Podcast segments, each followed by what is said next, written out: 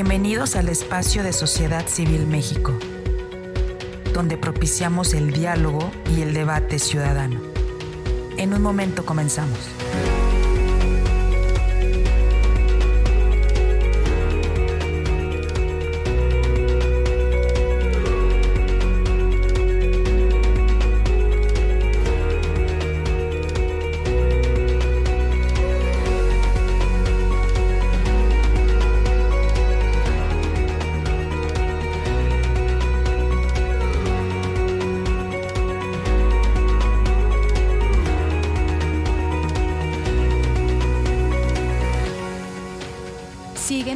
Redes sociales. Estamos presentes en Twitter, Facebook, Instagram, TikTok, Spotify y YouTube. Encuéntranos como arroba SocCivilMX.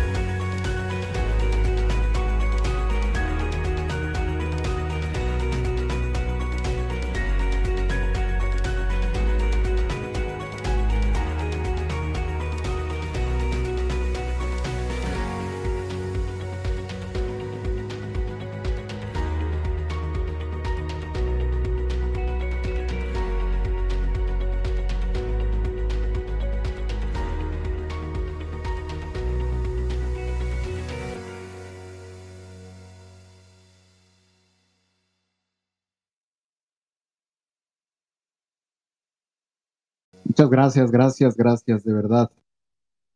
Gracias por estar aquí. Eh, este este es, la es el primer ejercicio que vamos a hacer de Foro Sociedad Civil México, donde estamos ahora sí que eh, maximizando, estamos multiplataforma, vamos a estar eh, obviamente en, el, en este space de Twitter, estamos en nuestro canal de YouTube, estamos en nuestro canal de Facebook, estamos live en, de hecho, el, el live este evento con jóvenes, con Francisco Cabeza, García Cabeza de Vaca eh, y los jóvenes de Sociedad Civil México, eh, se va a estar transmitiendo también en, en vivo eh, en Instagram. Y estamos haciendo pruebas. La verdad, tenemos todos los dedos de todas las de las manos y los pies, los tenemos haciendo chonguitos, porque estamos también probando TikTok. Entonces, ahora sí estamos en este momento eh, multiplataforma. Eh, es la primera vez que, vamos a empezar a transmitir también en TikTok, que no lo habíamos hecho. Y, pues bueno, veremos, veremos cómo funciona. Eh, siéntanse con toda la confianza. si quieren ver la presentación de este, de este espacio en vivo en, en, Instagram, ahí va a estar directamente Francisco García Cabeza de Vaca, junto con Carlos Morís, en una conversación con los chavos de Sociedad Civil México, con el capítulo Jóvenes Sociedad Civil México.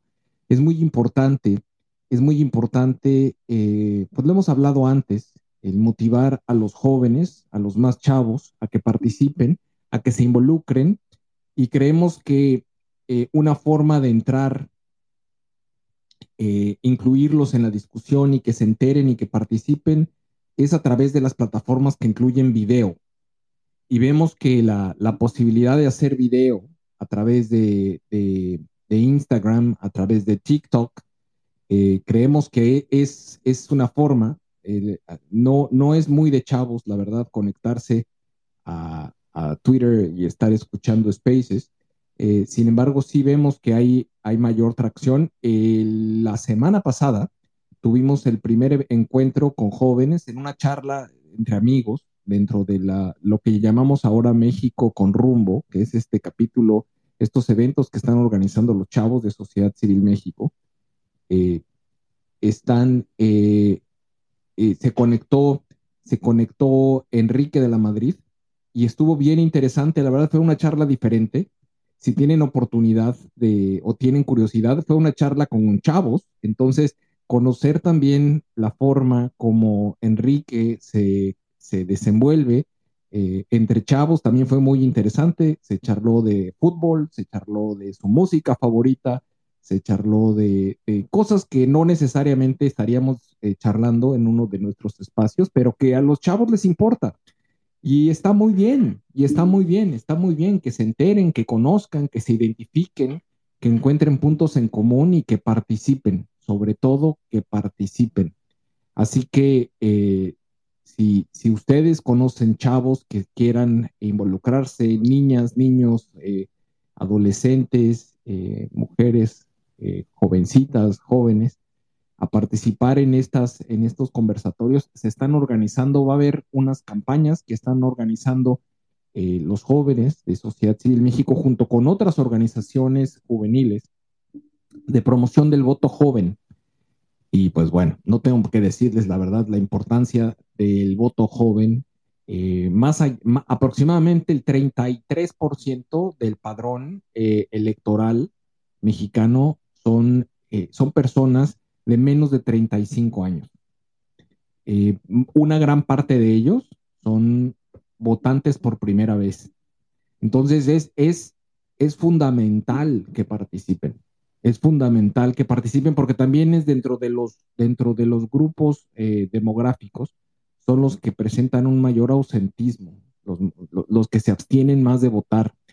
Eh, es muy importante que los chavos participen, que los chavos voten, y que, y que tengamos pues, a chavos bien informados, chavos que sepan quién es Enrique La Madrid, quién es Francisco García Cabeza de Vaca, quién es Xochitl Galvez, quién es eh, Santiago Krill. Eh, es muy importante. Y por eso es, por eso es que estamos, estamos, em, estamos eh, en, en, el, en, en, la frecuencia de atraer a los jóvenes, de involucrarnos y de, y de que hacerlos participar, compartirles información eh, y que podamos de alguna manera tener una participación cada vez mayor de los jóvenes en los, en, los procesos electorales. Eh, me dicen, me están mandando un mensaje, eh, el ex gobernador Francisco García Cabeza de Vaca está unos minutos retrasado. no sé si, no sé cuántos minutos, pero ya llevamos, yo creo que van a ser cuando menos unos 5, 10 minutos. Eh, así que les, les, ruego, les ruego por favor su paciencia. Eh, mientras tanto, eh, vamos a dar un, un, el micrófono a algunas de las participantes que están aquí amablemente subiendo. Jazz, ¿cómo estás? Buenas tardes. Y veo también Alma Yucateca. ¿Cómo están? Buenas tardes. ¿Qué tal? Buenas tardes. Pues aquí acompañándolos. Este, traté de terminar todo más temprano para escuchar esta participación del exgobernador. Y bueno, pues mantener una, una posición informada, que creo que es importante, aunque ya tengamos en miras a, a quién vamos a apoyar. Eh, yo sí considero que es importante escucharlos a todos y desde luego que tú nos das la oportunidad de hacer preguntas, ¿no? Eso es bien importante. Sí, mira, la, verdad, te voy a ser muy franco, es la primera vez que estamos haciéndolo al mismo tiempo en Instagram y en, en Twitter. Así que eh, las preguntas, de hecho, los chavos las hacen por escrito a través de Instagram. Eh, si, si todavía no tengo claro cómo, cómo lo estoy tratando de comunicarme ahorita con Carlos para que me diga cuál es la dinámica, cómo lo vamos a hacer y, y que podamos de alguna manera irnos eh, interactuando, interactuando todos. Eh, está, se está abriendo ya la señal, eh, no, no, la, no la escucho. ¿Estás ahí, Arturo? Arturo, no, no tengo audio. No tengo audio, Arturo. no sé si soy yo o, o es la señal, Arturo. Arturo, ¿me escuchas?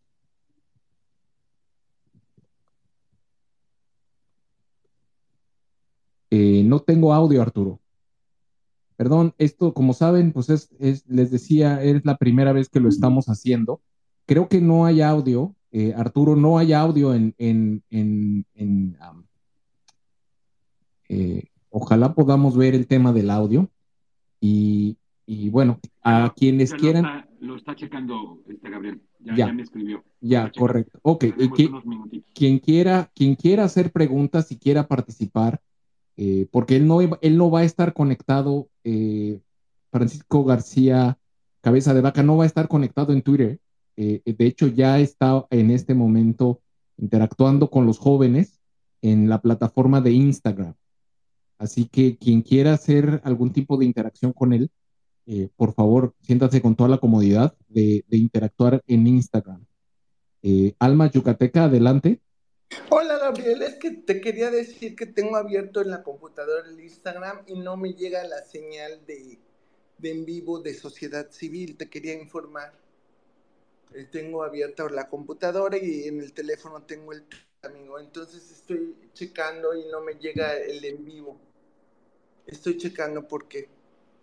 Qué bueno, qué bueno que nos por buen camino y que si bien es cierto yo escuchaba a mucha gente hablar acerca de las carencias, necesidades y problemas que había en el país, eh, me di cuenta que primero que nada que eso no es lo que quería para mis hijas eh, para las triatas, a labor de Sofía y Mariana, dije, pues, la única manera que consideré que podía yo hacer algo al respecto era participando activamente. Y ahí es cuando tomo la decisión de ingresar eh, en, la, política, una vez que ellas ya nacen después de casado.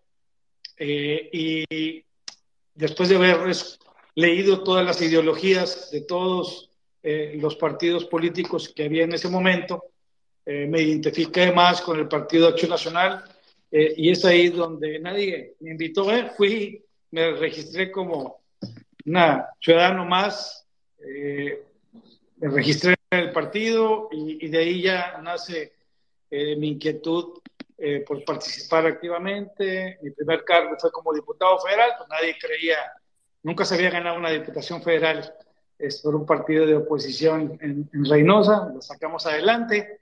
Eh, y fue cuando se da la alternancia en México. Entonces, eh, de ahí ya los demás cargos que ya tú ya antes mencionaste, pero ¿quién soy yo? Pues, pues un, un, hombre, un ciudadano, empresario, eh, un soñador, alguien que, al igual que todos ustedes, aspiro a tener un mejor país, asegurarme de hacer lo que me corresponde para darle un mejor país a mis hijas y a mis hijos, eh, y me declaro abierta y públicamente y como un aspiracionista, ¿eh?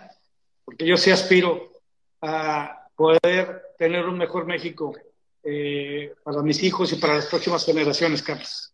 Oye, ¿y, ¿y, cómo eras de niño? Porque muchos, platicaba con muchos jóvenes y decían, es que, es que, es que los políticos y los ciudadanos públicos solamente, pues, conocemos cómo son de políticos, pero también los queremos conocer de antes porque hay muchas cosas con las que nos podemos identificar. ¿Cómo eras tú de niño? Fíjate que era sumamente inquieto, introvertido, este, eh, me gustaba mucho andar en el campo, en la calle, jugar fútbol, me tocó pues todos esos juegos que muchos de sus papás y abuelos hoy en día añoran, desde jugar con las canicas, valero, la roña, andar, nadar en el río, este, ir al rancho con, mis, con, mi abuelo y con, con, mi, con, mi, padre, que me inculcaron eh, esa vocación de, del trabajo eh, ganadero, somos ganaderos. Eh, y, y, bueno, yo participaba yo y jugaba mucho con, con mis primos. hay mucha unidad en, en, en la familia entre mis primas y mis primos. Y de veras que yo no cambiaría mi niñez por nada del mundo, ¿eh, Carlos? De veras. Yo veo ahorita a mis hijas y a mis hijos, especialmente a mis hijos chiquitos, pues sí, obviamente jugando todos los juegos, este, meterse a la computadora. Y, yo les digo que yo no cambiaría por nada del mundo mi, mi infancia. Y me gustaban mucho los deportes, fíjate. Me gustaban mucho los deportes. Estuve jugando siempre fútbol, básquetbol, estuve en el equipo de atletismo de Reynosa, eh, las escuelas que estuve de básquetbol. Eh, y bueno, posteriormente seguí yo echándole muchas ganas al deporte, a pesar de que todos mis amigos se fueron a estudiar eh, a Monterrey. Yo tomé la decisión después de, de, haber ido a estudiar un año inglés, que tuve la gran fortuna de que mis padres me mandaran a estudiar inglés. Siendo fronterizo, pues es importante eh, saber el idioma inglés. Me mandaron a estudiar inglés y cuando regresé, eh, después de terminar la secundaria, pues tomé la decisión de irme a estudiar a Estados Unidos la preparatoria y ahí después de ahí conseguí una beca, una beca por el fútbol. Ahí como me ven, soy bueno para el fútbol, ¿eh? Me dieron una beca en Estados Unidos. ¿De qué posición jugaba? Fíjate, toda, toda mi infancia, fíjate lo que son las cosas, toda mi infancia y, y toda la prepa era centro delantero. Pero resulta que en la universidad necesitaban un, un defensa central y lo opuesto en la, la defensa, obviamente, es el central. Y me preparé para hacer defensa central, fui a un tryout, o sea, a, que me vieran jugar a Houston. Y bueno, un día me hablaron, me dijeron, oye, ¿quieres ser parte del equipo de fútbol de Houston Baptist? Ah, pues imagínate, bien encantado. Entonces fui a jugar de defensa central durante tres años y mi último año en la universidad me pusieron como, como centro delantero, lo que yo tanto había jugado durante, el ¿no? Entonces, este, pues de veras que muy bonitos recuerdos, pero sobre todo, esto me ayudó mucho a mi formación, ¿eh? A mi formación, mucha disciplina, orden, el, haber practicado muchos deportes, entre ellos el fútbol, este, y, bueno, es parte, es parte de, mi historia, ¿no? Oye, es que está muy interesante porque entonces, por, por lo que te decía, a muchos de las y los jóvenes que nos gusta el fútbol y nos gustan los deportes, pues dicen, oye, ¿y, a quién le va? Fíjate que les voy a contar una historia. Hola, te mando un saludo desde Sociedad Civil México. El 2024 cada día está más cerca y necesitamos de tu apoyo para poder acelerar el ritmo. Recientemente, Twitter nos invitó a unirnos a su programa de superseguidores. Hoy en día somos la primer plataforma de superseguidores en habla hispana.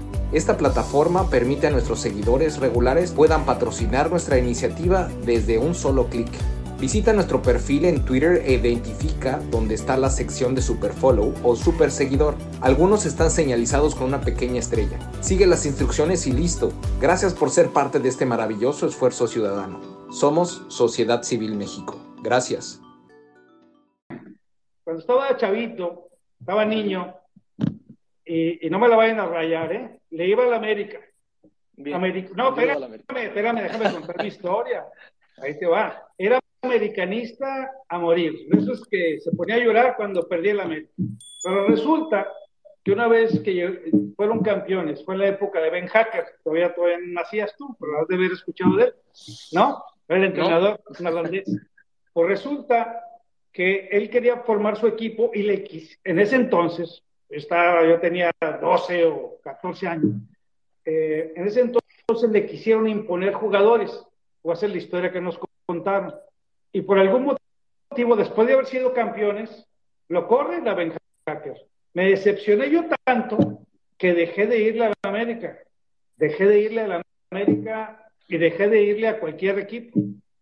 Y a través de los años después, pues agarré al Cruz Azul, al Guadalajara y al Tigres, pero bueno, siendo mi abuelo eh, de los Altos de Jalisco, eh, pues este último partido, por cierto, entre Tigres y Guadalajara, me fui por Guadalajara, nos dieron una revolcada, pero bueno, esta es mi historia, yo era americanista y dice, mis amigos me tiran, pues decimos acá mucha carrilla, ¿no? Sí. oye, es que un americanista siempre americanista, sí, pero pues yo me decepcioné y dejé de irles y punto, y se acabó, ¿no? Pero a veces es parte de mi historia como, como futbolero y aficionado al fútbol. Pero me encanta el fútbol, por supuesto que sigo eh, los, partidos, especialmente de la liguilla, eh, y, bueno, entre otras cosas. Oye, pero aquí te ponen, eres un mal americanista, ¿no? Pues ya no es americanista. No, pero es que ya no soy americanista, por eso le dije, no me la vayan a rayar, por eso lo aclaré desde un inicio, ¿eh? Oye, ¿y, y siempre quisiste ser presidente? Fíjate que siempre quise hacer algo por mi ciudad, por mi estado, por mi gente y, bueno, pues el tiempo me dio la oportunidad de ir creciendo políticamente, Carlos, eh, desde que fui diputado federal, te repito que no, nadie, nadie quería ser candidato, pues nunca se había ganado en Reynosa una diputación federal. fui el primero en, ganarla, por supuesto después la, alcaldía de Reynosa, eh, que a pesar de haber sido siempre oposición, eh, sacamos la, una de las votaciones más altas que se ha tenido eh, en la ciudad, después senador, y, y bueno, en el 2016, por cierto, fue una campaña histórica, después de 86 años de que había gobernado el PRI y donde donde pues habían pasado pues, gobiernos que le habían hecho, eh, habían hecho, pues, eh, hubo buenos gobiernos y, y, y, bueno, hubo gobiernos también que, generaron muchas situaciones complejas en el Estado, especialmente con, problemas de, de, inseguridad, este, gobiernos irresponsables que, que, no llevaron por buen camino al Estado. Tuve la oportunidad de, de participar y yo no he cambiado mi, mi, mi discurso, ¿eh? siempre lo dije que en ese gobierno eh, cabían toda aquella gente buena, trabajadora, bien nacida, que quisiera sacar adelante el Estado y convoqué a la ciudadanía en general eh, y muestra de ello es que ganamos con cerca del 52% de los votos eh, y, y, tumbamos un régimen que llevó 86 años en el poder de gobiernos que, te repito, con historiales muy oscuros, algo similar a lo que estamos viendo hoy en día a nivel nacional, pero eso me permitió que se diera la alternancia y convocamos a la ciudadanía, no solamente a una fuerza política, acción nacional, sino la participación de todos. Eso es lo que hizo la diferencia. Estoy de veras muy, muy contento, muy orgulloso eh, de haber logrado eso. Y por supuesto que ahí me nace el poder continuar eh, también a, a buscar la presión más importante que cualquier político quisiera, cualquier mexicano, ¿no? Que que realmente quiere a su país, pues por supuesto que le gustaría servirle eh, en esa posición, que es la posición más importante eh, que puede tener un mexicano, que es el presidente de la República. Oye, ¿qué es eso que la gente no ve de ti? O sea, si, si alguien dijera, oye, yo sí veo que te gusta el fútbol, yo sí veo, pero ¿qué es, eso, ¿qué es eso que la gente no puede ver? Fíjate que es uno de los argumentos que, que he puesto siempre sobre la mesa, Carlos, eh, y le comento a todos, no sé qué opinen. Yo les digo que es muy importante saber quién es el ser humano detrás, detrás del político.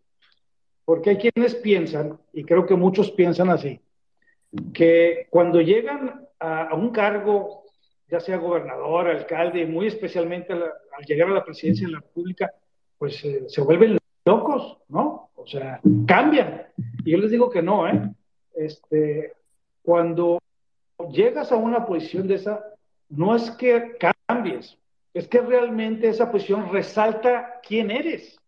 Sacas tu verdadero yo. Si traes traumas, si traes complejos, si traes odios, si traes rencores, Carlos, esos van a resaltar al momento que llegas al poder. Y para muestra un botón, ¿eh? Ya nos pasó en el ya nos pasó. Ya nos pasó. Por eso es tan importante y yo celebro de veras, este, les agradezco mucho que estemos haciendo este espacio para que conozcan al ser humano detrás del político, ¿no? Porque luego nos llevamos cada sorpresa, Carlos, es que llegan con, con cada complejo y con tantos odios y rencores que, que lo resaltan cuando llegan al cargo y a la presidencia de la República, ¿no? Entonces, eh, yo creo que eso es lo que no conocen de mí, el lado eh, humano, el lado familiar, el... ¿quién es Francisco?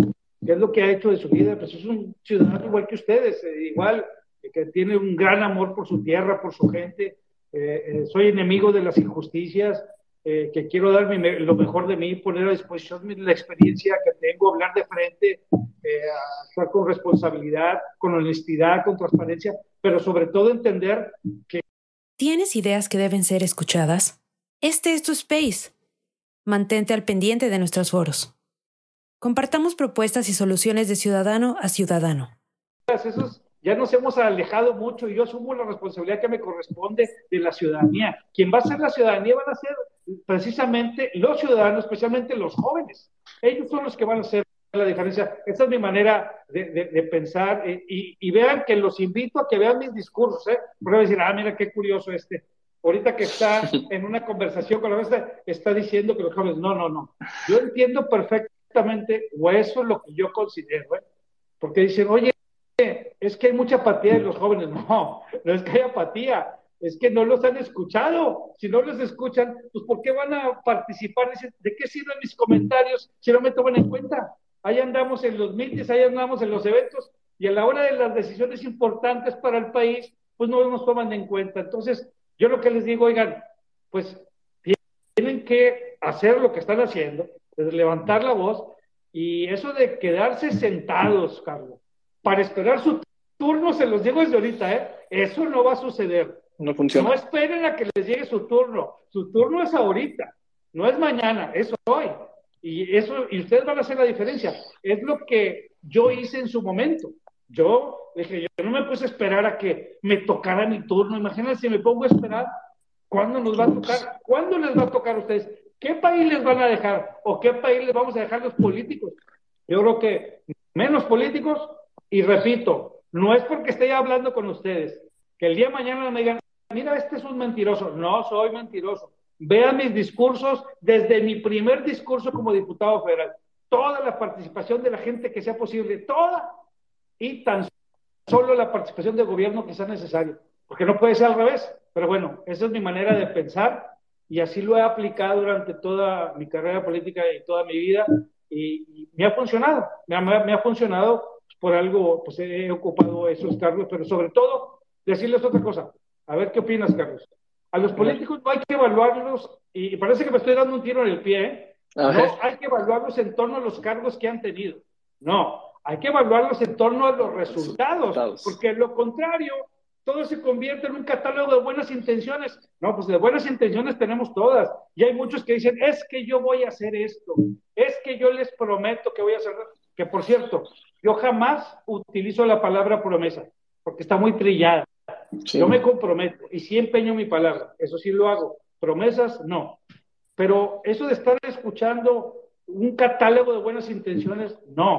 Yo lo que les vengo y les, hago, las propuestas que yo hago, es en base a lo que yo he hecho y que ha funcionado y que ahora creo que se debe de aplicar en nuestro país en temas de seguridad, de, generación de empleos, de, de, inversión, de salud, entre muchas otras cosas, educación, eh, energías limpias, bueno, cosas que yo ya apliqué. No ocurrencias, Carlos, porque de ocurrencias ya tenemos bastantes, ¿eh?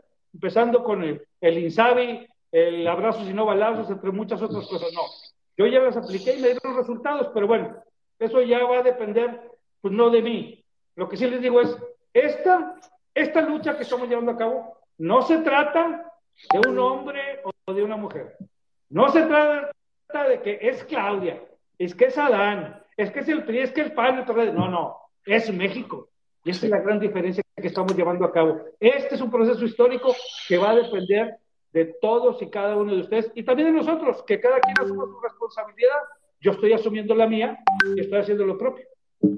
Oye, a ver, hablábamos ahorita de la participación de los jóvenes y siempre decimos, bueno, pues es que los jóvenes, todos los políticos dicen, es que los jóvenes no son el futuro, son el presente, pero todos se quedan en el discurso y es como dices, porque cuando, si nos quedamos aquí sentados esperando cuándo va a ser nuestra oportunidad, pues nunca, nunca, nunca nos la van a dar porque hay que, hay que, hay que trabajar para que nos den esa oportunidad.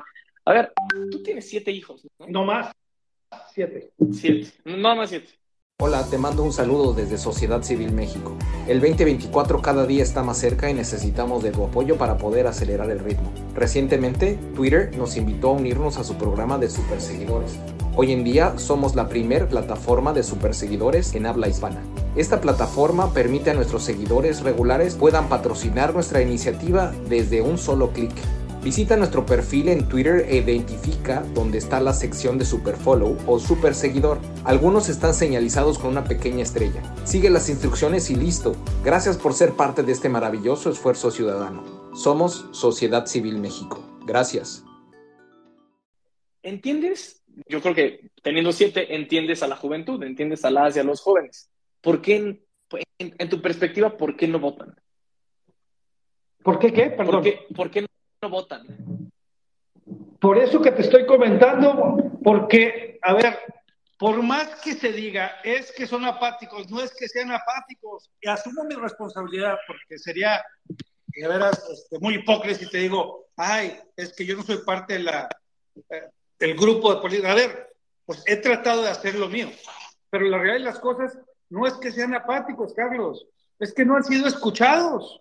O sea, ¿de qué les sirve a los jóvenes ahorita eh, participar si no son escuchados. Hay que escucharlos, porque son ustedes, al final del día, los que van a construir el México de no de mañana, de hoy. ¿Quiénes son? A ver, siendo objetivos, bueno, yo, yo a eso le apuesto, ¿eh? a lo mejor puedo estar equivocado, pero eso soy yo. ¿Quiénes son los que le apuestan más a la innovación, a la investigación, a las tecnologías, pues, las nuevas generaciones, o quiénes son los que van a impulsar esto? ¿Nosotros los, los, ya más grandes? No, no. Y, y si no entendemos esa dinámica, pero sobre todo si no escuchamos a quienes están generando esas inquietudes, no tienen por qué participar, y yo los entiendo. Y es el momento de menos políticos, menos partidos y más gente, especialmente los que van a hacer la diferencia, que van a ser, yo estoy convencido que van a ser ustedes, ¿eh? Si ustedes toman la decisión, por quien ustedes consideran que es el mejor hombre o mujer para dirigir los destinos de nuestro país, va a ser la diferencia. Porque ese porcentaje de votos va a ser la diferencia para que se dé la alternancia. No un cambio de gobierno, ¿eh? ojo para todos, ¿eh? Esto ya lo tuvimos, ¿eh?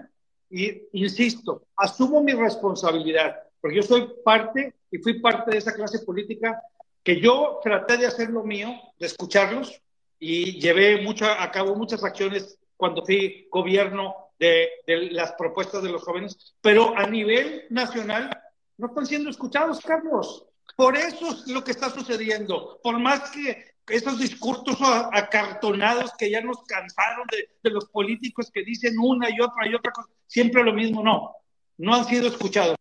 Eso es lo que creo que está pasando. Oye, pero es que es, lo, lo que dices es muy interesante, pero imagínate, el Instituto de Juventud ya lo dejaron sin fondos, ya quieren desaparecer. Eso, eso habla de que sinceramente seguimos siendo parte del discurso, pero nunca, o espero pronto, lleguemos a ser parte de las realidades. Pero a ver, ahora sí entrando, entrando, entrando en tema y a detalle. Oiga, por cierto, déjame que te voy a interrumpir. Para todos los que me están escuchando, oye, me pueden preguntar lo que ustedes quieran, ¿eh? Por favor, sírvanse con, con esa, a ver, confianza. Yo no me ofendo por nada. Es que por más cruda que sea la pregunta, tírenla, ¿eh? Dale. Ahora sí, perdón. Y aquí, y aquí, les digo que hay, un, hay una parte donde pueden hacernos preguntas, aquí abajo, este, y, y, al final las vamos a ir poniendo. Ahorita vamos a hablar de, de los cuatro temas que más pues, nos interesan a las y los jóvenes. El primero es educación, ¿no? Un México sin educación y un México en donde lo que les importa y desgraciadamente, pues ahora dicen, es que los que no estudian son los que votan por mí, ¿no? Eso lo dijo una vez el presidente.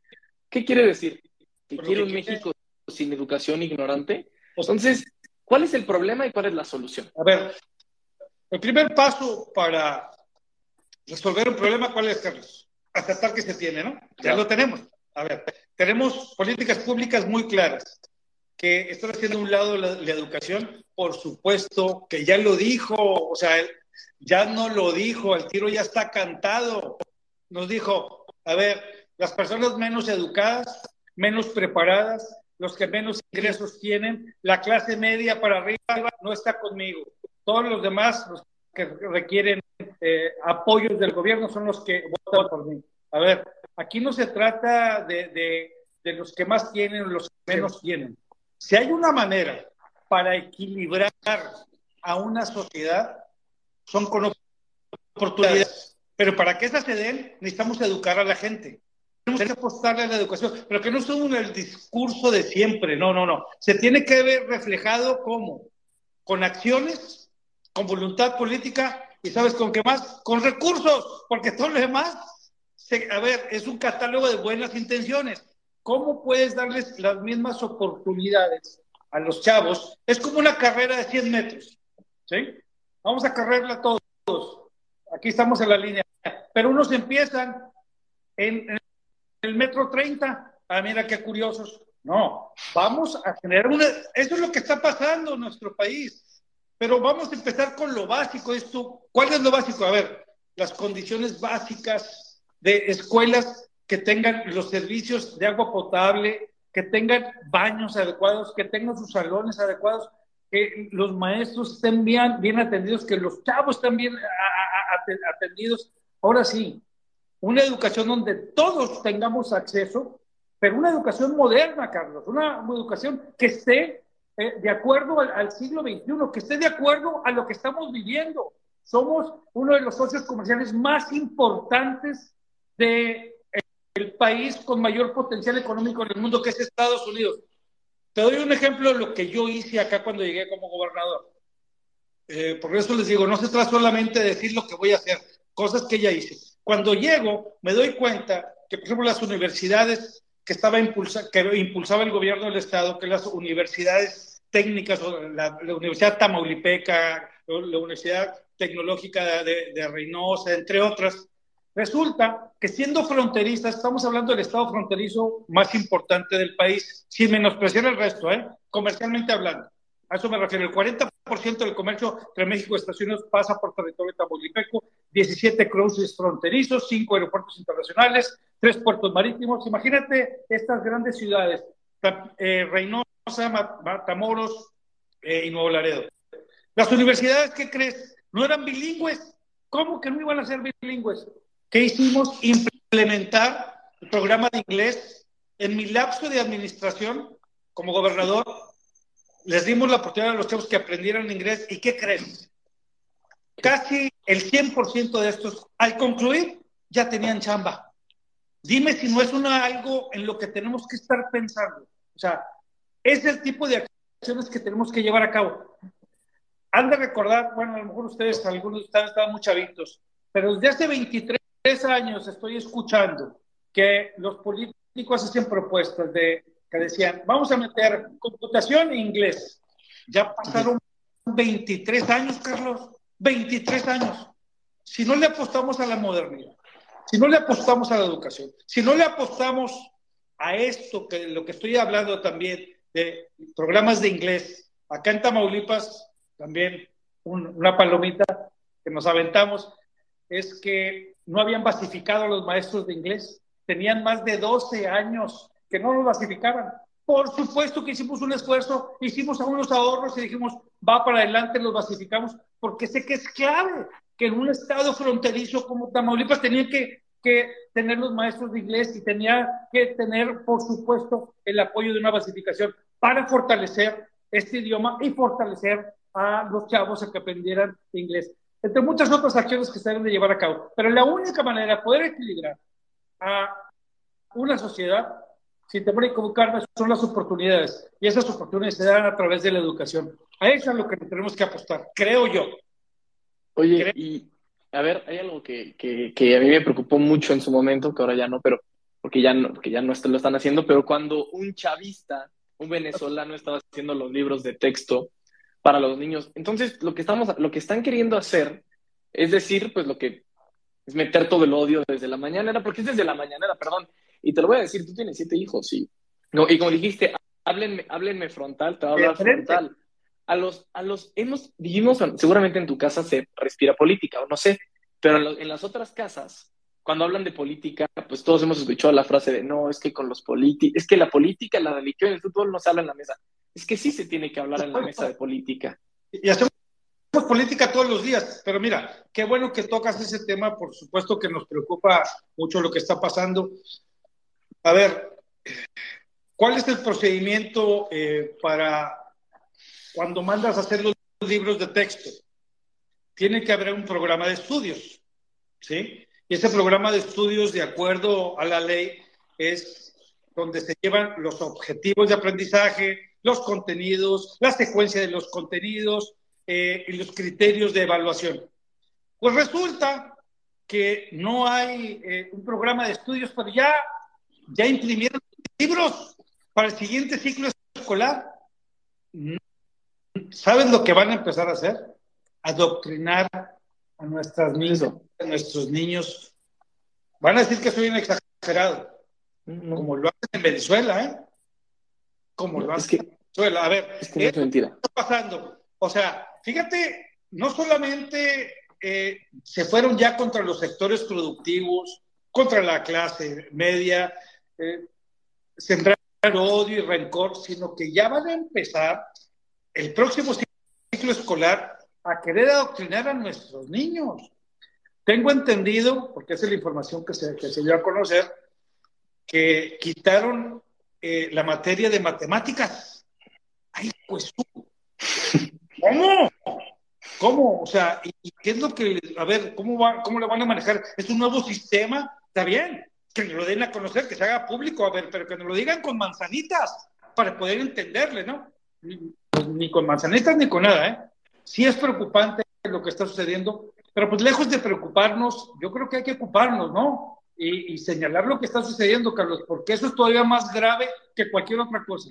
Que ya estén metiéndose con la educación de nuestras niñas y de nuestros niños, quererlos adoctrinar, cuando escuchamos todos los días que se pretende construir un país como el nuestro con un mensaje de odio y de rencor, porque eso lo escuchamos todos los días. Híjole, si eso empiezan a quererlo inculcar por acá, de que les empiezan a decir que se vale hacer más manifestaciones y generar inconformidad. A ver, una cosa es manifestarte y que aprendas a ejercer tus libertades, ¿sí? Pero también que nos enseñen o que enseñen a nuestros niños como lo hacemos o tratamos de hacer nosotros como padres de familia, también nuestras obligaciones, nuestros derechos, libertades y obligaciones. Pero sí es muy preocupante, ¿eh? sí es muy preocupante que quieran meterse con la educación de nuestros niños.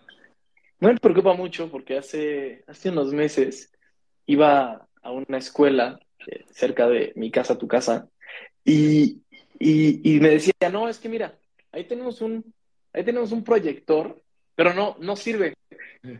Y nos trajeron unas computadoras, bueno, pero no tienen cable. Entonces no, no lo podemos usar todavía. Oye, es que pues, nos robaron las computadoras y nos robaron el proyector, ¿no? Entonces, muchos de esos. Entonces, yo, lo que pensaba es, si necesitamos, eh, pues que la próxima presidenta o el próximo presidente se preocupe por la educación y no se preocupe por los votos. O sea, ya, aquí lo más importante es que aquí se, la han vivido, y, suena muy mal, y suena tal vez, o sea, es, directo, pero se la han vivido pues polarizando, se la han vivido haciendo la educación menos. A ver, pues se meten con el CONACYT, se meten con todo porque quieren destrozar, pero, pero es que si seguimos así, a ver, ahora la, la siguiente pregunta que hasta aquí te lo están poniendo, pero es sobre salud, es sobre salud, pues hicieron el, el INSABI y luego no sirvió. Entonces, este tipo de cosas son muy importantes hablarlas. ¿Cómo ves ¿Cómo ves el sector salud y cuáles son las soluciones? A ver, de entrada comentarles que yo fui uno de los pocos gobernadores en el país, eh, cuando fui gobernador, que a pesar de las presiones que ejerció el, sistema y el presidente a los gobiernos de los estados, eh, yo me rehusé a entregar mi el sistema de salud de, de Tamaulipas. Y mis argumentos eran muy claros yo les dije, a ver, a mi estado no lo van a agarrar de conejillos de indias, ¿eh? Para andar haciendo pruebas como laboratorios, ¿no? Y si hay algunos otros que por presiones lo van a entregar sus, sus sistemas de salud, háganlo. Yo no lo voy a hacer, especialmente cuando Tamaulipas pues, contaba con uno de los mejores sistemas de, salud eh, del país. Luego me puse a pensar, imagínate que las clínicas, hospitales que fueron construidas con recursos de las y los tamaulipecos, ¿quién soy yo para entregársela a un gobierno este, federal sin que nos garantizaran absolutamente nada, porque iba de la mano con todo, presupuesto y, bueno, querían tener control de todo. Yo me rehusé, creo que fueron cinco o seis gobernadores, yo fui uno de ellos, por eso es que también, pues, cachita, ¿no? Se fueron contra mí. Lo que, ahorita te platico otras. Sí, entre esas, defender las energías limpias, este, defender el federalismo, la democracia y sobre todo la soberanía de mi Estado. Pero esta fue una de ellas, una de las principales luchas que tuvimos con el gobierno directamente, fue el gobierno Isabi. ¿Por qué? Porque le hicimos ver, espérame tantito, que no está funcionando. Para no está funcionando que donde lo han aplicado no tienen ni medicamentos. En Tamaulipas sí tenemos medicamentos, al grado que cuando se vino el problema del COVID, eh, me tocó eh, construir ocho hospitales eh, COVID que sirvieron para poder este, eh, evitar que, muriera mucha gente. Fui el único estado del, del, país que construyó ocho hospitales, uno en Laredo, dos en Reynosa, en Matamoros, en Victoria, en Altamira, en Tampico, en Mante, y fueron ocho que, con 40 camas cada uno, pero con, con recursos del Estado, ¿eh? Ojo, si el sistema de salud que se tenía anteriormente que era el Seguro Popular, iba por buen camino. Todo es perfectible. Pero al final día, Carlos, estaba funcionando y los eh, ciudadanos tenían acceso al servicio de salud. El tiempo me dio la razón. Qué bueno que yo le entregué el sistema de salud. Bueno, poco sirvió después de que entró el nuevo gobierno de Morena Tamaulipas porque inmediatamente entregó el sistema de salud. ¿Y qué crees? No tienen medicamentos. Pero no solo eso, hay que recordar que abandonaron, abandonaron realmente eh, las enfermedades eh, crónicas eh, al haber quitado parte de los recursos que tenían que ser aplicados para ellos, los, los metieron a, creo, si mal no recuerdo, se llama Consavi.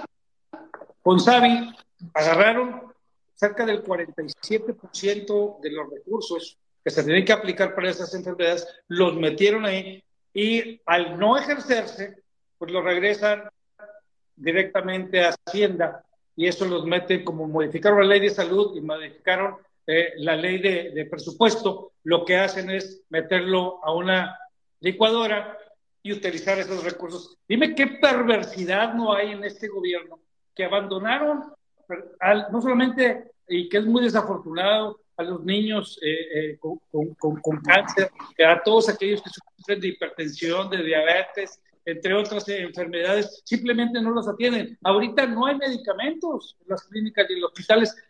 Y, les dimos presupuesto, hay que recordar, cuando les digo dimos, pues porque los mexicanos son los, son los que pagamos el presupuesto de este país, se los dimos para que crearan su INSABI, que fue todo un fracaso. Y ahora surge el INS Bienestar. Va a ser un fracaso adicional. Entonces, ¿qué es lo que propongo yo? Es regresar al sistema que se tenía similar al Seguro Popular, que esto venga corregido y aumentado. Pero si habla, Carlos, ya, ya has escuchado el término de que es que vamos a estar como en Dinamarca. Carlos, ¿sabes tú ¿Qué porcentaje del PIB aplica Dinamarca al sector salud? No. Cerca del 10%. ¿Sabes cuánto se aplica en México? Antes de que llegara este mal gobierno, se aplicaba el 3%. Hoy en día está en el 2.7, 2.6. Va hacia abajo. Entonces, ¿cómo queremos dar un buen servicio de salud si no se ve reflejado con precisamente con los recursos que se requiere para dar ese buen servicio de salud, independientemente de asegurarnos que cada peso y cada centavo se aplica adecuadamente. Yo entiendo que hubo muchos actos de corrupción. Bueno, hay que sancionarlos, hay que asegurarnos de implementar políticas y especialmente temas de transparencia que nos aseguren que se estén comprando los medicamentos adecuados, a los precios adecuados. Y eso, la única manera de saberlo es a través de la transparencia, que por cierto, tampoco insiste, porque, pues como has de saber tú, y todos los jóvenes y todas las personas que me están escuchando también de la sociedad eh, civil, pues que pues este gobierno de cuarta pues es enemigo de la transparencia y rendición de cuentas. Es por eso que no ha querido nombrar a los nuevos eh, consejeros. eso a mí se me hace gravísimo. Eso, mira, por parte de jóvenes sociedad civil, que quiero mandarles un saludo a todas las redes sociales de sociedad civil, de jóvenes sociedad civil. Recuerden Recuerden que este se está transmitiendo pues, en Twitter, Facebook, TikTok, este, también en Instagram y lo van a poder seguir viendo desde la cuenta de Sociedad Civil. Y, a ver, estuvimos nosotros impulsando muchísimo lo de la marcha del INE. Estuvimos nosotros afuera del Senado pidiéndole a, a las y a los senadores, suplicándoles que por favor nombraran a uno, por lo menos a un comisionado del INAI.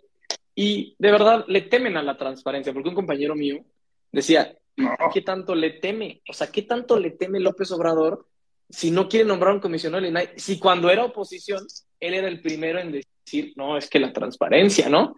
Es que, la, es que, es que cuando, cuando ves, no, es que la Casa Blanca, cuando ya llegó la, claro, cuando llega la Casa Gris, pues ya no me gusta. Entonces, eso es algo que al pasar el tiempo y, y, y el que, y lo vuelvo a decir, ¿no? Y la siguiente persona que llegue, esperemos, y vas a ver que sí, será de la oposición, será de este lado, y esa persona tiene que enfocarse en seguir haciendo, pues, fortaleciendo las instituciones. Ahora, voy a un sector que a ti te encanta, ¿no? Y que eres experto, seguridad, ¿no? En México abrazos y no balazos, ¿qué significa? ¿Que vamos a dejar que hagan lo que quieran? ¿Que vamos a pactar? Porque, a ver, ahí te va una pregunta así directa. Bueno, van dos, pero la primera, ¿con el crimen organizado se pacta? Se aplica la ley y se utiliza todos los instrumentos legales que tiene el Estado mexicano para combatir a los grupos criminales.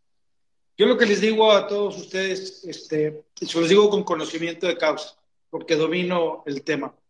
Sí hay manera de restablecer el orden, la paz y el Estado de Derecho y garantizar la seguridad de las y los mexicanos. No va a ser una tarea fácil y muy especialmente cuando escuchamos todos los días un mensaje que dice abrazos y no balazos. Pero Carlos, ojo, ¿eh? No, ese mensaje no es para ti ni para mí, ¿eh? ni siquiera para ninguno de los que nos están escuchando. Este mensaje es para los criminales, porque estos están operando, ya han operado en las campañas políticas de Morena. Lo digo y sostengo lo que digo, porque los hemos denunciado, porque sabemos a ciencia cierta y ve lo que está sucediendo en el país. Simplemente el día de hoy, en Tamaulipas, al secretario general de, gobierno, lamentablemente, y lamento muchísimo, porque es una situación muy compleja, muy difícil. Eso no había pasado eh, en Tamaulipas desde hace, desde el 2010, con el asesinato cobarde del candidato a, gobernador, que hubiera un atentado de esa magnitud. Pero si eso sucede con un secretario, que es el segundo de nivel después del, gobernador, eh, atentado de los grupos criminales, pues imagínate de lo que son capaces. Eh, entonces, yo lo que les digo a ustedes, todo lo que está sucediendo en nuestro país, producto de la violencia, no es producto de la casualidad, ¿eh? es producto de la, complicidad. Que aquellos que en aras de llegar al poder y de mantenerse en el poder, Carlos, entregaron lo más sagrado que tenemos los mexicanos después de la vida. O sea, estoy hablando no en lo individual, lo individual es pues, obviamente el principal activo es la salud, pero en lo general, lo más sagrado que tenemos después de la vida es nuestra seguridad y nuestra libertad. ¿Y sabes qué? Estos pactaron con los grupos criminales. Es por eso que tú escuchaste en una mañanera, y corríjame si estoy mal, cuando dice este el presidente, es que ellos nos respetan, tan nos respetan que ya nos identifican, traen los chalecos este, de los siervos de la nación o de Morena y no nos hacen nada. Pues no, pues entre delincuentes, pues claro que se entienden, pero es indignante que manden un mensaje de esa naturaleza, Carlos. Entonces vamos a tener que andar utilizando sus chalecos para ir al cine, para podernos trasladar en las carreteras, o que, o sea, el, mensaje es muy claro. Eh, ellos, los grupos criminales, están operando a favor de ese partido político. Lo hemos visto en las campañas, lo vimos en la campaña, y eso tuvo los grandes retos. Pero si hay manera de poder enfrentar esta situación, sí hay manera.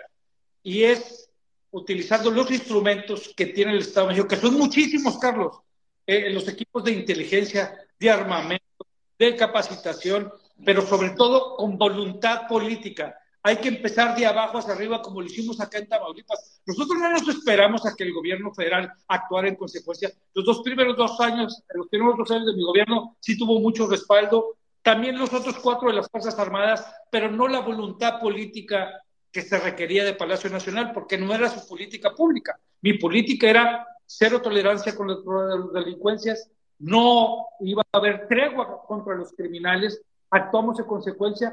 Y cuando recibí el Estado, les platico, Tamaulipas se encontraba entre los tres estados más violentos del país. Después de seis años, lo dejamos en el cuarto lugar, entre los cuatro estados más seguros de México. Y conste que no es que tenga yo otros datos, ¿eh? Son datos oficiales del Secretariado Ejecutivo del Sistema Nacional de Seguridad Pública. ¿Qué acciones llevamos a cabo? Depuramos nuestras policías, reclutamiento de policías, de los mejores pagados, a través de la Universidad de Seguridad y Justicia, los capacitamos, los, entrenamos, les dimos los equipos que estos requerían, construimos los complejos de seguridad más de los mejores del país, cinco complejos de seguridad, dignificamos el trabajo de de nuestros policías. Y estos no solamente estaban orgullosos de portar el uniforme, sino sabían que traían el respaldo del gobierno del Estado, que no íbamos a, íbamos a ir en contra de los grupos criminales hicimos lo propio. Por eso es que colocamos a Tamaulipas entre los cuatro lugares más importantes del país, pero también más seguros del país. Pero también entendimos una cosa, Carlos, y a lo mejor aquí va a generarse algo de polémica, pero pues de eso se trata esta conversación. Siendo el estado fronterizo de mayor movimiento comercial, lo que hicimos es algo que nunca se había hecho por parte de un gobierno del estado. Trabajamos de la mano también con nuestros vecinos del norte, con siete agencias de Estados Unidos, en las que tú has escuchado, FBI, DEA, Border Patrol, eh, este, eh, Homeland Security, inclusive con el Departamento de Seguridad Pública de, Texas, entre algunas otras agencias. Y les hice ver, eh, platicando, que los grupos criminales, estos no respetaban el Río Bravo, ¿eh? operaban en ambos lados y que tenemos que trabajar de la mano. Entonces, implementamos una campaña eh, que se denominó campaña de prosperidad y seguridad fronteriza. Entonces, al darse cuenta de ellos que el gobernador había tomado la decisión de pacificar el Estado, de actuar en consecuencia, trabajamos de la mano con ellos sacamos órdenes de aprehensión contra los grupos criminales, órdenes de aprehensión del Estado, ojo, no federales, porque los grupos criminales también cometen delitos de fuero común. Yo te pregunto y les pregunto a todos los que me están escuchando, ¿cuántos gobiernos de los estados han escuchado ustedes que saquen órdenes de aprehensión contra los grupos criminales? No lo hacen. ¿Por qué no lo hacen? Pues a ellos, que cada quien asume la responsabilidad que le corresponde. Yo asumí la mía eso me permitió generar confianza, que es algo que no se compra con ningún dinero del mundo. Trabajamos con estas agencias y capturamos más de 19, no de medio pelo, ¿eh? estamos hablando de los, jefes de los grupos criminales, y eso es lo que nos permitió poder pacificar al Estado y ponerlo en el cuarto lugar de la Entonces, yo estoy convencido que tenemos que crear, formar, y esto va a generar polémica. Dije que iba a generar polémica el hecho de de trabajar con agentes de Estados Unidos, pero hay que entender, es nuestro principal socio comercial. Eso no nos hace perder soberanía, ni mucho menos ser antipatriota, ni mucho menos. ¿Por qué? Porque somos socios comerciales, somos aliados, somos vecinos, y entre vecinos hay que cuidarnos. O yo les pregunto a ustedes, porque han dicho, es que, es, es que esto puede ser traición, esto es perder soberanía. Alguien le dijo algo al señor de Palacio cuando trajo y pidió ayuda a Cuba para traer doctores, pero dijo que trajo médicos, no sé dónde los puso, pero dijo que trajo porque sí soltó una lana por eso. Alguien le dijo que era antipatriota, que se había perdido soberanía, ¿no, verdad? Entonces yo te pregunto a ti y a todos los que me estén escuchando, ¿está mal que creemos? Y, y bueno, este es un tema de los que se tiene que poner sobre la mesa una agencia que sea transnacional y que sea trinacional, no solamente binacional, con Canadá, Estados Unidos y México. No compartimos el mismo problema. No es parte de los grupos criminales que operan con el tráfico de armas, de drogas, de, de, de, migrantes, de personas. O sea, no hay manera de entender que tenemos que actuar en consecuencia y garantizar la seguridad de las familias de nuestro país y de nuestros vecinos y de ellos también trabajando de la mano con nosotros, eso no nos hace perder soberanía, Carlos, que no haya confusión sobre eso. Estoy convencido de eso, que se puede llevar a cabo y con la única finalidad de garantizar la seguridad de las familias. Pero esto tiene que ser de abajo hacia arriba. Tenemos que fortalecer las instituciones de seguridad pública, la nacional, pero también las, las estatales y las municipales. ¿Y sabes cómo se refleja eso? No solamente con voluntad política. Mira, con apoyo económico. Quitaron el Fortasec, Carlos, le quitaron los pocos recursos que llegaban a los municipios. Hay municipios que no tienen ni siquiera para pagar la luz y la nómina.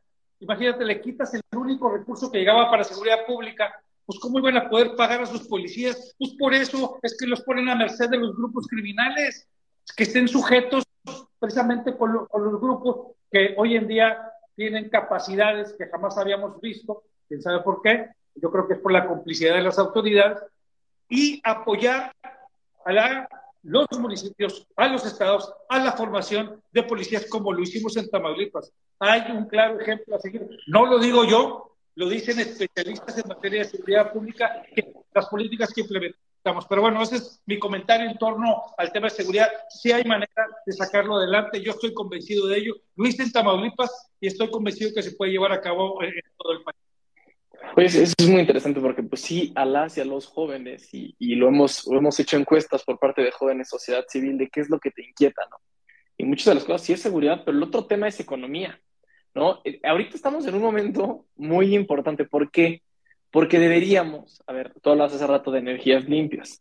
¿Qué pasaría si en México usáramos energías limpias hasta, hasta, hasta nivel económico, ¿no? Y en segunda, eh, pues en este momento México, eh, Estados Unidos y China están pasando por, por, conflictos. ¿Qué pasaría si cuando buscan mano de obra, el mejor país para México, cómo, bueno, eso es lo que es mi comentario, cómo creceríamos económicamente? Y lo que dices tú, no, no solamente hay que, o sea, no es hay, algo ahí que a mí me, que me causa mucho conflicto, porque si, trae, como dices, si traen doctores, ¿no? Si traen doctores de otros países, si traen un maestro venezolano para que haga los libros, ¿por qué no? Pues trabajar junto con otros países por la seguridad, pero también económicamente, ¿no? Hacer y fortalecer los tratados de libre comercio, hacer cada vez más. México es uno de los países que más tratados tiene. Entonces, a ver, el tema económico, ¿cómo estamos? ¿A dónde vamos? ¿Y cuál es la solución? Pero fíjate, ahorita, que, ahorita que mencionas, definitivamente que va de la mano, ¿eh? Acuérdense una cosa, nadie está peleado con su dinero, ¿eh? Y no crean que van a llegar las inversiones a nuestro país porque nos quieran mucho, porque seamos buenos, muy buenos para la fiesta, muy buenos anfitriones, no, no. Vienen porque les conviene. Las, las, empresas transnacionales, inclusive las nacionales para expandirse, tienen que crearse las condiciones. Nada más que hay que empezar por acabar con ese falso discurso, Carlos, si me permites, que han querido, bueno, eso es lo que tratan de hacer creer a la, gente, que quienes generan los empleos es el gobierno. Esto es falso, de toda falsedad. El gobierno tiene que crear las condiciones. ¿Para qué? Para que los sectores productivos inviertan, desarrollen y son los principales generadores de empleo. Casualmente es la micro, pequeña y mediana empresa que cerca del 80% de los empleos los genera la micro, pequeña y mediana empresa. Que por cierto, todos los programas de apoyos hacia ellos se acabaron. Que había un número importante, se acabaron. Se acabó todo el apoyo a la, innovación, la investigación, a la ciencia y la tecnología. Se acabó todo eso. Entonces, vamos a entender una cosa. Los empleos los generan los sectores productivos. ¿sí? Las grandes empresas también, las nacionales y transnacionales, pero tienen que generarse las condiciones, que eso es lo que debe de hacer un gobierno. Y lo principal que tiene que hacer es garantizar la seguridad, porque tiene el monopolio de la seguridad. Ahora sí, haciendo a un, lado el tema clave que tiene que ser la seguridad y la confianza, ahora sí vamos a hablar acerca de cómo impulsar el desarrollo eh, económico. Hace un rato lo mencionabas tú. Hace, ¿qué te diré? 10 años las empresas llegaban y te decían, especialmente las de transformación, la industria maquiladora exportación, entre muchas otras, decían, oye, ¿tienes mano de obra calificada? ¿Tienes servicios? ¿Tienes eh, seguridad? Y te pedían varios requisitos. ¿Qué otros incentivos tienes? ¿Sabes qué es lo, que, lo primero que te piden ahorita las empresas transnacionales cuando llegan? Oye, ¿tienes alguna empresa que me pueda vender energías limpias? ¿Y sabes por qué? Porque esas son las políticas ya internacionales, porque muchas de estas empresas están en otras partes del mundo, no pueden cambiar las tecnologías que tienen y como están generando eh, o están contaminando en otras partes del mundo, en todos los lugares donde llegan, tienen que de alguna manera, porque es un compromiso que tienen ya las empresas, de, de generar y contratar energías limpias. Entonces, es uno de los principales requisitos que tienen las empresas. Se habla mucho del nearshoring, que seguramente has escuchado. Sí, claro. Y todo, el mundo lo trae de novedad, el nearshoring. Tú lo acabas de mencionar y lo entiendo. Pero se han puesto a pensar que no solamente se trata de traernos a las empresas. A ver, tenemos que generar las, las, energías suficientes, que por cierto, los apagones que se están dando en muchas partes como Tamaulipas, Nuevo León, eh, Yucatán y algunas otras partes del país no es producto de la casualidad, es parte de la ineficiencia que está generando CFE para porque quiso controlar y centralizar eh, la generación de energía eléctrica. Yo creo que lo hace por otro, el tema nacionalismo y todo eso, no, no, es para tener un control. Pero más allá de eso, nosotros lo que hicimos en Tamaulipas es impulsar energías limpias. Cuando llegó mi gobierno había un solo parque eólico, dos si no lo recuerdo. y llegamos a tener 13 parques eólicos, 8 parques adicionales que estaban en proceso, llegó este gobierno de cuarta y canceló todo. Pero al final del día estábamos generando eh, cerca de 1.700 megawatts, el equivalente a la generación de energía eléctrica para un millón de viviendas. El potencial que tiene Tamaulipas es para 20.000 megawatts, no teníamos ni el 10% de su capacidad instalada de generación. Faltaban el, tema de eh, las líneas de transmisión, que de acuerdo a la reforma constitucional es exclusiva. La reforma energética que se hizo eh, es exclusiva de CFE por un tema de seguridad nacional, que eso no lo mencionan, exclusiva del gobierno federal en la transmisión. Pero como estos no quieren invertir en eso, se está frenando todas las inversiones que pudieran ser privadas. Esto lo tenemos que resolver y asegurarnos y, y abrir precisamente a la, la, inversión, no solamente en el tema de energías limpias, sino también de líneas de transmisión. O lo hace el gobierno o haces un joint venture o te haces una asociación con las empresas privadas para llevarlas a cabo. Es la única manera de poder estar a la par del crecimiento que se requiere en el país. ¿Y cómo vamos a impulsar el desarrollo? Si no tenemos energía eléctrica, Carlos, pues ¿de qué estamos hablando? Ahora te digo otro tema, el nearshoring. Tú lo dijiste, la situación económica entre China y Estados Unidos, las oportunidades que tienen las empresas de establecerse en, en países como en México. Pero tiene que ir de la mano, Carlos, con políticas públicas del gobierno federal que apoye a quien crees, a los estados y a los municipios, porque si no apoyas en servicios básicos, que es agua potable, drenaje, obviamente el tema eléctrico que ahorita hablamos, vivienda, etcétera. O sea, lo que vamos a hacer es un cuello de botella y vamos a deteriorar la calidad de vida de ya las ciudades existentes. No sé si me está explicando. Y no solo eso, también puede frenar a las grandes empresas, inclusive las nacionales, que hagan este, asociaciones con estas transnacionales, de establecerse, porque no hay políticas públicas donde se debe, se debe de apoyar a los gobiernos estatales y municipales. Y aquí voy a decir algo que seguramente no han escuchado a ninguno de los aspirantes decir, y es tirarse un tiro del pie, pero yo soy municipalista y soy federalista. Del 100% del presupuesto de este país, el 80% se lo queda el gobierno federal, me refiero al tema de impuestos, ¿sí? El otro 20%, el 15% va para los estados y el 5% para los municipios. Se tiene que hacer una modificación al pacto fiscal, modificar la ley de protección fiscal para apoyar más a los estados y municipios. Parece que me estoy dando un tiro en el pie, pero estoy siendo congruente a lo que yo exigí cuando era gobernador y cuando era alcalde, porque no son los gobiernos federales, Carlos, los que van a dar los servicios eh, básicos para que lleguen esas empresas. Van a ser los gobiernos municipales. Eso sí, cuidar cada peso y cada centavo. Vamos a modificar la fórmula al llegar ahí. Yo sé que hay por ahí algunos economistas que me están escuchando, me están diciendo, o algunos amigos que fueron secretarios de Hacienda, que a veces va a estar loco al estar diciendo eso. Si hay manera de hacerlo, ustedes saben que sí hay manera de hacerlo y lo tenemos que hacer. Tenemos que apoyar más a los estados y a los municipios, más allá de colores y ideales partidistas. Y eso sí, asegurándose que los recursos se apliquen adecuadamente en obras de infraestructura que nos hagan ser competitivos, Carlos. No nomás es de levantar la mano y decir, hey, empresas, en lugar de China, vénganse acá. Ah, sí. ¿Y el agua, Carlos? ¿Y la vivienda? ¿Y la energía eléctrica? ¿Y el servicio eh, que requiere de recolección de basura? ¿Y todos los servicios básicos que se requieren para instalarse? Ojo con eso, ¿eh? Porque nos podemos equivocar, porque como discurso está muy padre. Yo te lo digo con conocimiento de causa porque yo ya fui presidente municipal de una de las ciudades más importantes de este país, porque cuando fui alcalde era la segunda ciudad de mayor crecimiento en México después de Playa del Carmen. Entonces conozco la situación.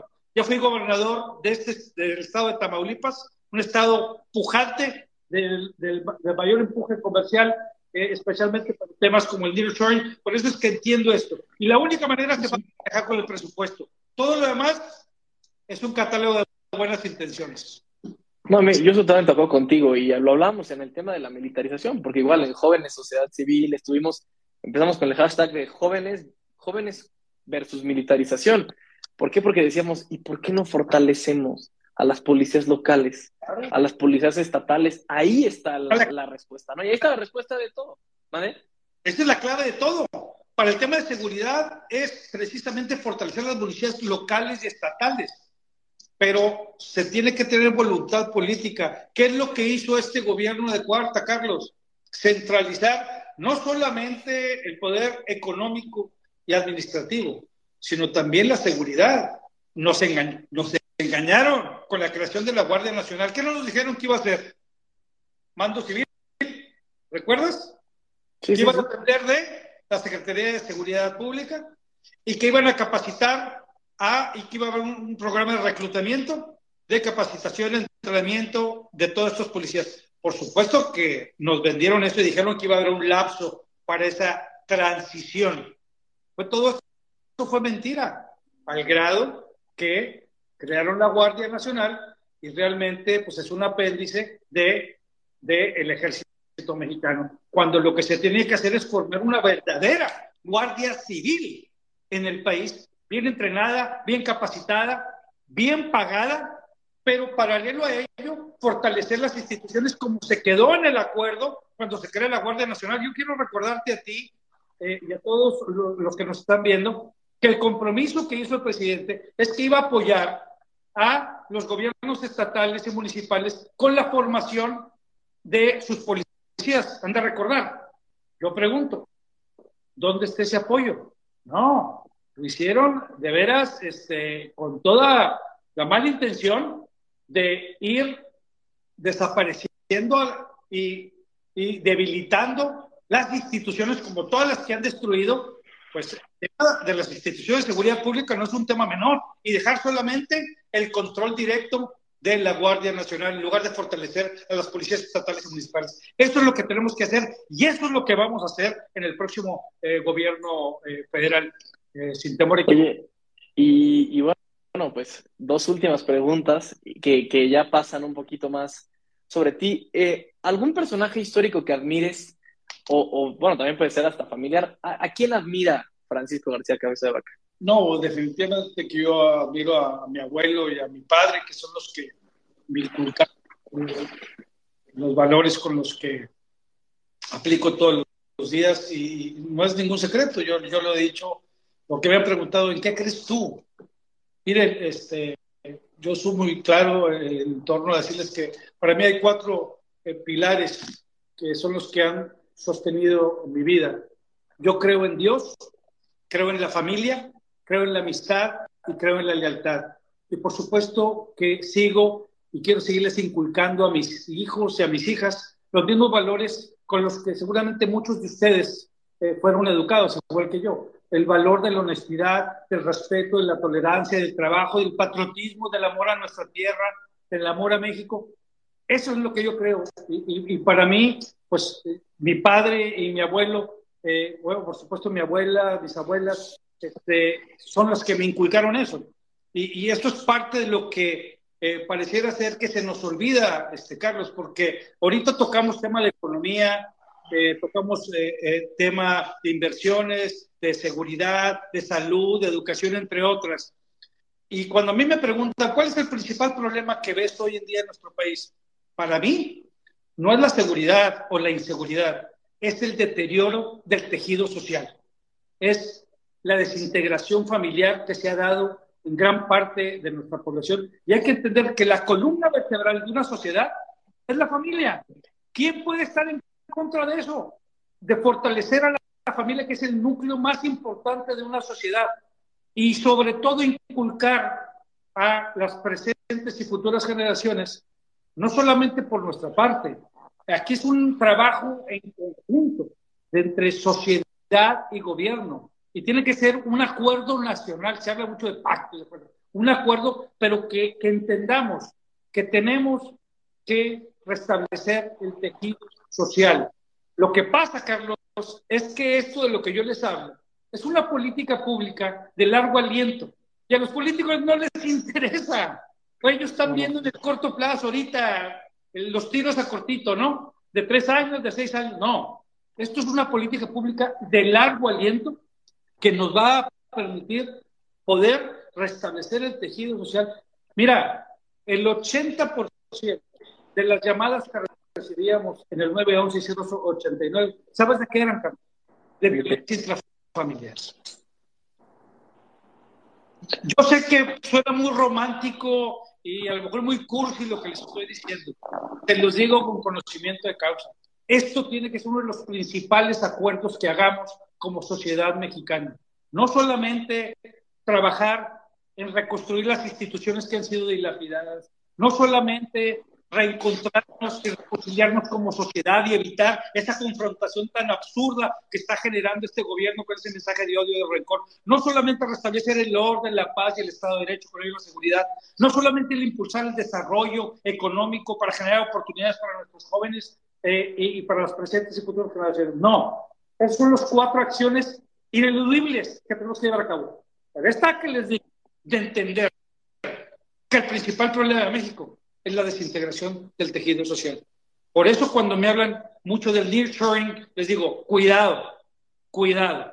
Si no va de la mano con políticas públicas, económicas, para infraestructura, para mejorar las condiciones de servicios, lo que vamos a propiciar es que se va a deteriorar el ambiente donde se están estableciendo estas empresas. Te lo digo porque lo vimos lo que sucedió en Ciudad Juárez, lo que sucedió en Mexicali, lo que sucedió en Matamoros, en Reynosa, las ciudades fronterizas, donde hubo ese boom. No se cuidó el tejido social y eso generó pérdida de seguridad, eso generó violencia y eso es un, es un círculo vicioso, terrible, que nos va a llevar y nos puede llevar a una espiral tremendo. Entonces, no quiero, eh, eh, no quería yo dejar de mencionar este tema porque para mí es una de las prioridades que yo aplicaría con un acuerdo con los sectores productivos, con la sociedad civil, con los núcleos religiosos, asociación de padres de familias, con toda aquella gente que esté consciente que la mejor herencia que le podemos dejar a nuestros hijos, sí, es la educación, lo entiendo, pero también es un México en paz. Y para lograr eso, no solamente son políticas públicas en materia de seguridad pública, sino son políticas públicas para reconstruir el tejido social y poder restablecer la fortaleza de la familia y de los valores con los que fuimos educados. No, muchísimas gracias. Mira, tienes toda la razón. Vivimos en un México desgraciadamente dividido, un México al que le falta unidad. Y por eso, por eso, por eso estoy tan orgulloso de ser parte de Sociedad Civil México y de, y de Jóvenes Sociedad Civil, porque este frente amplio por México le está diciendo a la gente, oye, a nosotros sí nos interesan los ciudadanos. Aquí no va a ser por dedazo. Y aquí preguntaban, ¿te vas a bajar sí o no? Esa respuesta. No, voy yo adelante, ¿cómo creen? Ahí está, porque ahí preguntaban, oye, ¿te vas a bajar o no te vas a bajar? Por eso estoy orgulloso de ser parte de Sociedad Civil México y de jóvenes, porque aquí se trata de sumar y sumar y sumar. Por eso, por parte de Sociedad Civil México, por parte de los jóvenes de Sociedad Civil, te damos las gracias y bueno, por parte de Ana Lucía Medina, Gabriel España, bueno, por parte mía, muchísimas gracias por estar con nosotros y con todos esos jóvenes que pues están felices de, conocer un poquito más de quién es Francisco García Cabeza de Vaca. Y bueno, pues aquí, aquí está su perfil, aquí está el perfil también de Sociedad Civil México. Escríbanle, por favor, al gobernador si tienen alguna duda, si van a firmar todo lo que quiera el gobernador decir aquí, dilo. Ahí les encargo, síganme en redes sociales. Por supuesto que esta semana voy a, a llevar a cabo mi registro para buscar este, generar ganarme la confianza. Y, más allá de cualquier aspiración personal, quiero ser factor de unidad, entendiendo que la única manera de sacar adelante a nuestro país es no solamente uniendo esfuerzos, capacidades de las fuerzas políticas. Y no es porque estoy hablando con ustedes, lo he dicho y, y no he cambiado mi discurso. La sociedad civil, los ciudadanos, especialmente los jóvenes de este país, van a jugar el papel más importante. Hoy como nunca necesitamos de su entusiasmo, de su entrega, de su capacidad, de su pasión, pero sobre todo de su generosidad. No vayan a favor de un hombre o de una mujer o de un partido político. Vayan por ustedes. Sean ustedes los constructores y los arquitectos del México que tanto desean. No esperen que las cosas cambien por sí solas, ¿eh? Sean ustedes los generadores de ese cambio. Esta es la diferencia que se va a tener en este proceso electoral. Yo le apuesto mucho a, ustedes, a lo que ustedes representan, y no es porque le esté eh, hablando con ustedes. Le repito, Son, ustedes van a hacer la diferencia. Yo insisto, no es que haya apatía, es que no los habíamos escuchado. Esa es la realidad. Yo asumo mi responsabilidad, la que me corresponde. Los felicito de veras. Este, yo estoy muy entusiasmado con lo que ustedes están haciendo, con lo que la sociedad civil está haciendo y vamos a hacer la diferencia juntos. Solo unidos vamos a sacar adelante a nuestro país. Que Dios nos bendiga. Muchas gracias, Carlos. A jóvenes gracias, gobernador. Gracias por darme la oportunidad. ¿eh? No, hombre, gracias a usted. Y bueno, pues aquí seguimos. Gracias. Un abrazo y nos vemos pronto. Gracias. Bye, gracias. Primero va México. Pues muchas gracias, gracias, gracias, gracias. Y, bueno, esto fue, como les decíamos en un inicio, esto fue un experimento, fue una prueba, es la primera vez que estamos transmitiendo en vivo, multiplataforma, desde Instagram Live. Eh, ojalá y nos den retroalimentación si les parece útil que, se hagan este tipo de lives, aunque el, el invitado esté en video, la intención es, como se lo decíamos en un inicio, que puedan participar eh, más jóvenes, más jóvenes en estos, en estos diálogos. Eh, los jóvenes no necesariamente se conectan a, Twitter y están más en, plataformas donde hay video. Eh, entonces estamos mandando esta señal de video tanto a Facebook, a TikTok, que estamos descubriendo que tenemos ahí una repetidora, no sé por qué, suena eco, y a YouTube, para que pueda pueda esto ser eh, atendido por los, por cada vez más jóvenes. Creemos que es muy importante que los jóvenes participen, se informen. Y, pues bueno, la verdad es de que no teníamos planeado necesariamente tener eh, preguntas y respuestas en este momento porque el invitado no está con nosotros y no se va a conectar ahorita en este momento con nosotros. Eh, la intención era que fuera una charla con los jóvenes de Sociedad Civil México únicamente y como lo escucharon, pues fueron, fue una conversación que no necesariamente son el tipo de conversaciones que tenemos eh, nosotros regularmente aquí, que nos gusta ir eh, como que eh, más profundo en algunos temas de, políticas públicas. fue conocer a quién es él y qué cosas son las que les interesan a los, a los más jóvenes.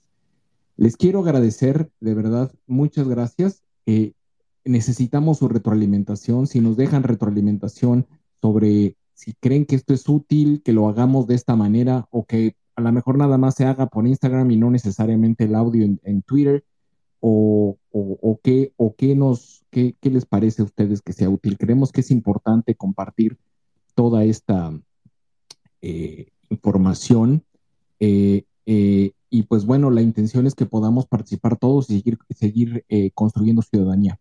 Les mando un muy fuerte abrazo, que tengan muy buenas noches y eh, el miércoles estará con nosotros Guadalupe eh, Acosta Naranjo y vamos a hablar de, eh, pues bueno, de, todo el, tema de la semana pasada y de esta. estos días vamos a estar pues muy, muy activos trabajando con el frente. y, la, la, la, intención es poder concretar toda la serie de actividades que tenemos. Estamos trabajando a marchas forzadas. Hoy se presentó la primera conferencia de prensa y la intención es que continuemos conforme planeado. Les mando un fuerte abrazo, cuídense mucho y nos vemos el miércoles. Cuídense. Bye.